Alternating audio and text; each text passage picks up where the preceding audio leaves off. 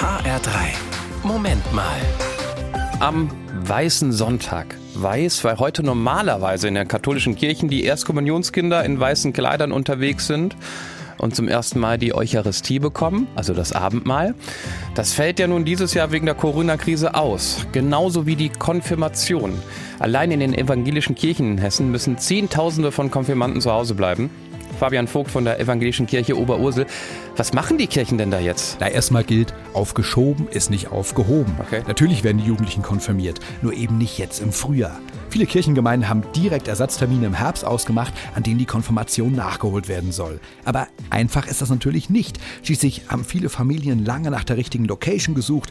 Die gesamte Verwandtschaft hat sich den Termin freigehalten. Und man weiß ja nicht mal, ob das Konfirmationskleid oder der Konfirmationsanzug im Herbst noch passen.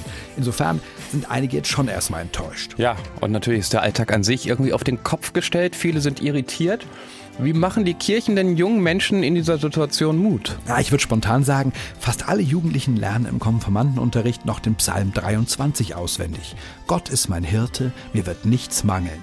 Und darin kommt der Satz vor, und ob ich schon wanderte im finsteren Tal, fürchte ich kein Unglück, denn du bist bei mir.